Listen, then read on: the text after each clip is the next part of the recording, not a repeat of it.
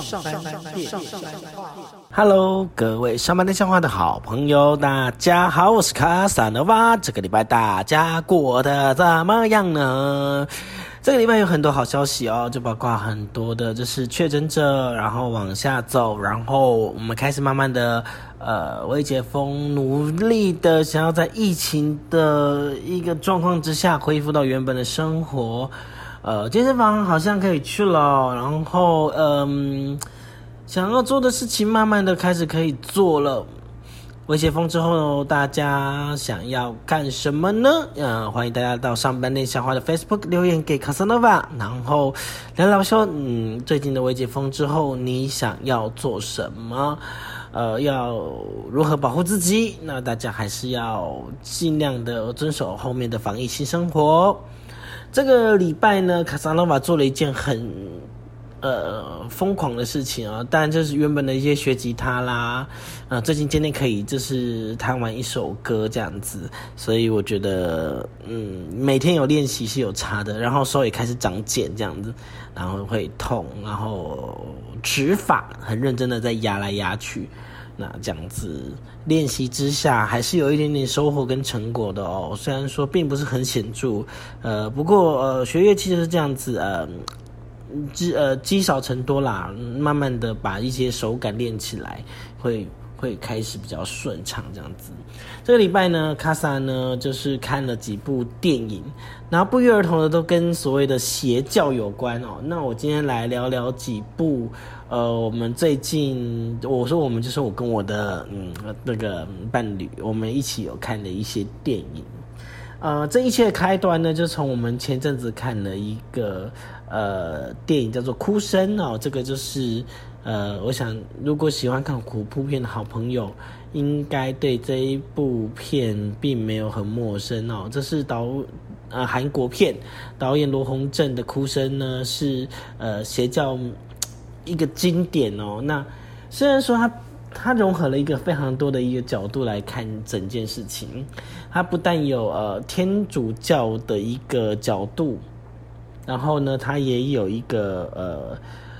呃萨满教哈，韩国当地萨满教跟呃一个日本元素的外来邪灵啊，它可能有点。政治暗示啊，I don't know，但是它就是一个外国的一个邪灵进来哈，到一个村子里面，那这中间还牵扯到的是，呃，原本的山里面的山神哦，山神，所以说，呃，所有的一个东西全部牵扯在一起，就是呃，变成非常错综复杂，跟嗯，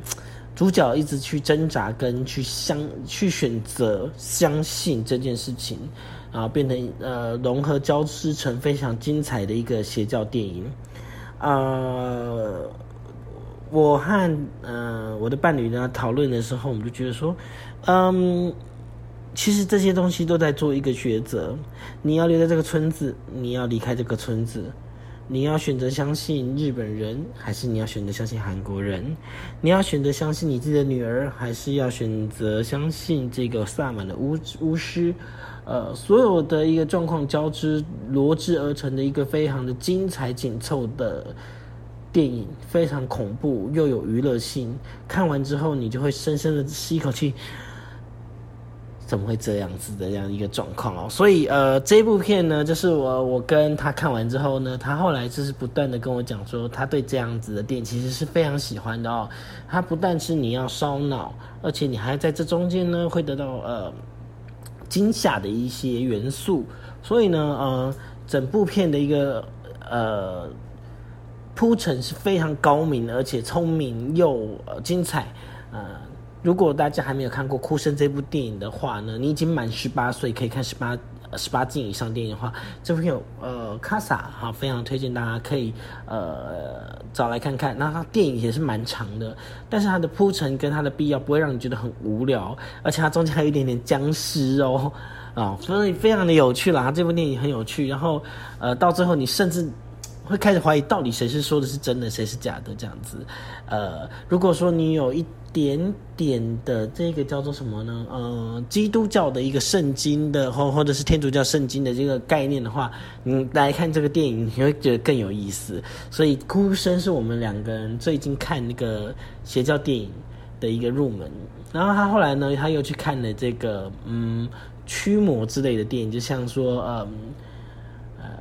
有一部呃韩也是韩国片啊，韩国。拍这个驱魔也是蛮厉害的。那我像我前阵子看了一个叫做《变身》，变身的话呢，就是一个邪呃邪呃呃天主教跟基督教这中间传说中的一个邪灵。那他有他们有一个名字，但我都有永远记不起他们名字。然后他化身成他们家人，混进他们家人，变身他们家人去做一个嗯，就是呃入侵这样子的一个驱魔仪式的一部电影。这个叫做《变身》。那我呃，后来在在我们在聊天之下，哦，发现他看过这部电影，那我就推荐他一部呃韩国的三呃三连式的一个电影，叫做呃首尔都市传说。OK，那这部电影呢，其实我是在先在菲律宾的时候看过它的第二集，它第二集很特别，是因为台湾没有进这部片的第二集，所以呢，我就。永远好像只有在亚洲看过这个预告，除了韩国之外，就只有在菲律宾有看过它有上映这一部电影。然后我再也找不到这部电影的所有的资，就其他的资料了。就是好像在台湾就没有上映，就是《首尔都市传说》这一部第二第二集。第二集我觉得也是蛮神奇的，呃，都是低成本，但是还蛮紧张的。但是为什么我一直想看的原因，是因为其实中间有一部我看到一半的时候我睡着了，所以我就一直。不知道那部后面演什么，所以我就想要看他到底发生什么事情了。就我等我这样哦醒的时候啊，他已经是下一步了的开始这样子。我说那我当我到底刚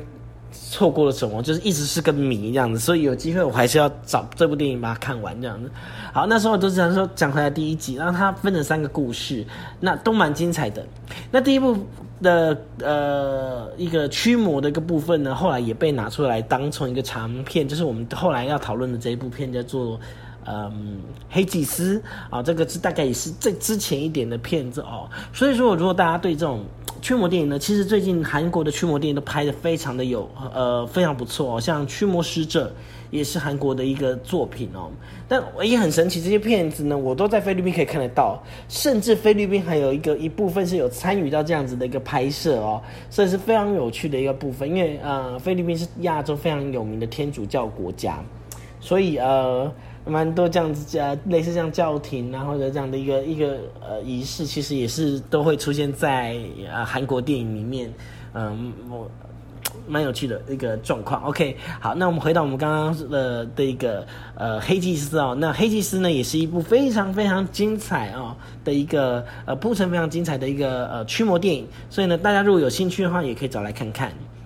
好，那呃讲到刚邪教电影呢，那我们讲到的这个部分呢，呃哭声就是我刚刚推荐的，就是它慢慢的呃我们随着男主角的一个角度去把这整个神秘事件。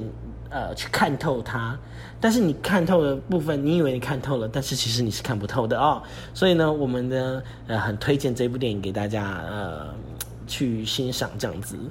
呃，那昨天呢，我们看了另外一部邪邪教电影哦，叫做呃《夙愿》哦，《夙愿》其实在网络上评价很好，但是其实我必须老实讲，我中间真的是睡着过。两三次哦，所以说大家这个嗯，在挑的时候，其实我是觉得蛮好看的，但是这是你是说呃，真的它的节奏很好吗？我觉得有点缓慢，对，可是它也是因为缓慢的铺陈，会让你觉得蛮恐惧的。不过老实说，这部片我我我在看的时候，我没有被吓到啊。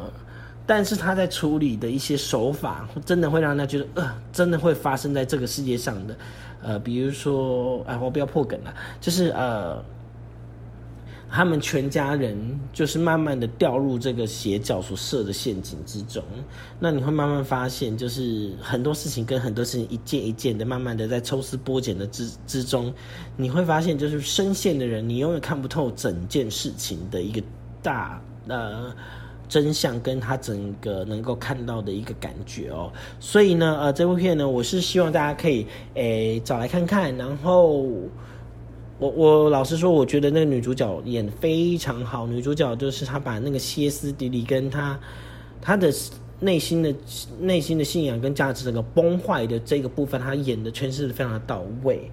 嗯。呃，我原本以为应该不会是主角的，她就后来变主角了，所以大家可以仔细看一下她整个铺陈，她最恐怖的一些画面。那那恐怖的画面，我认为它只是点缀而已，它最最最恐怖的是一些。教徒的一些眼神跟他整个出现的方式，我觉得这个是蛮惊悚的。好，那同一个导演呢，他有另外一部片呢，呃，叫做呃《仲夏夜》啊，《仲夏夜》啊，叫做《Met Summer Summer》。那这部片呢是很特别的，是它就是同一个导演，素院的导演，他的第二部的长片这样子，他也是在讲个邪教的。那呃，仲夏夜呢，它的海报看起来就是一个感觉起来就是一个很欢乐，就是完全不是像那种你像夙愿或者是其他哭声海报，可能就是比较偏蓝色阴沉是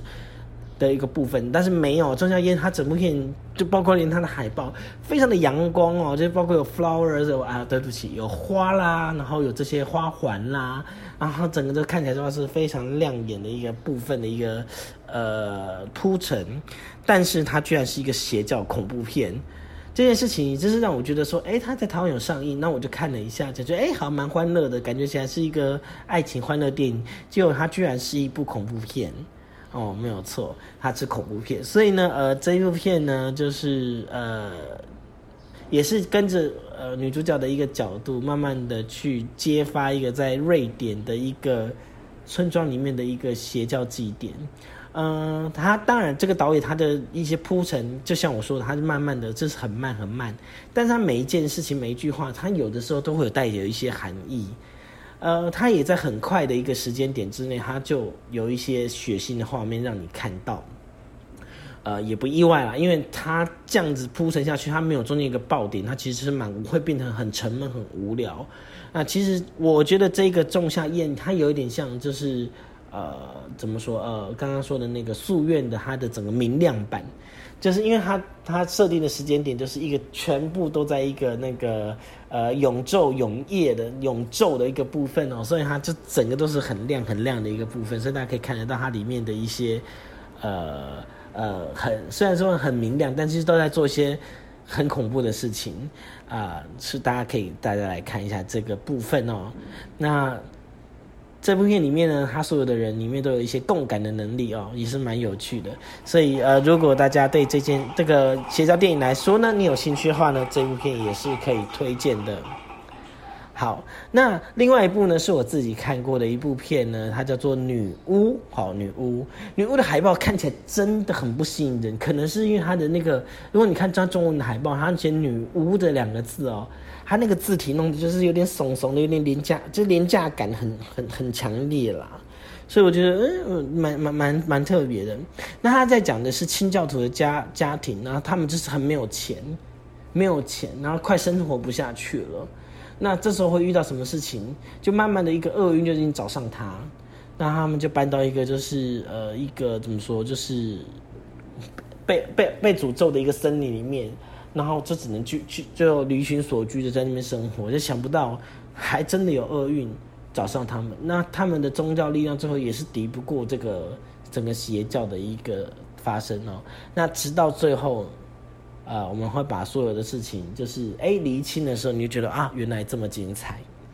OK，那这是我最近我们呃看的一些电影，然后而且就是不约而同的是，我们对这些邪教电影其实也没有刻意去搜寻，而是就是呃想说，哎，看到这一部，那我们就来看。那看了之后就发现，哎，它跟另外一部好像有点呃类似，或像这样的题材，其实是蛮有趣的。我们就是不断的这样子一直的抽。呃，一步一步的，慢慢的看下去，这样子，嗯，所以大家有时间的话，反正在家嘛，还是有一些时间的话，因为快快快解封了，快解封了，再忍一下，嗯，大家可以挑一下这几部电影来看，然后我是觉得都呃蛮新奇，蛮有趣的。那然后像台湾的话呢，就是还是有一些恐怖片，我会慢慢的再去研究，然后我们再跟大家分享。那这些呃电影呢，其实都可以在一些数位平台上，目前都还可以看得到。所以说，呃，喜欢这些电影的朋友呢，也可以在呃线上的一些数位平台啊买 video，或者是呃，但如果你比较老派了，买光碟也没有关系，也可以买光碟来看看哦。好，那今天就推荐这几部，就是呃我们最近看的邪教电影给大家呃了解啊，也认识。那如果大家想要知道的话，因为我我我很不喜欢暴雷，所以我大家就是把我自己的心得跟想法讲出来。那大家也可以来跟我讨论。OK，那上班内向话本周呢，就推荐大家一些邪教电影给大家知道啊，给大家呃一些看片的指引跟参考。那最近好像台北市电影院可以开放了哦，你会想去看电影吗？你会想去跟大家群群去看电影，还是你要持续在家看呢？呃，也欢迎大家把你的想法留言到呃上班内向花的 Facebook 上面呢，跟我们做分享。好，那今天呢，嗯。的上半内向话就到这边喽。那呃，如果大家呢有兴趣的话呢，也欢迎抖内给我们。上半内向话，我们下次见喽，拜拜。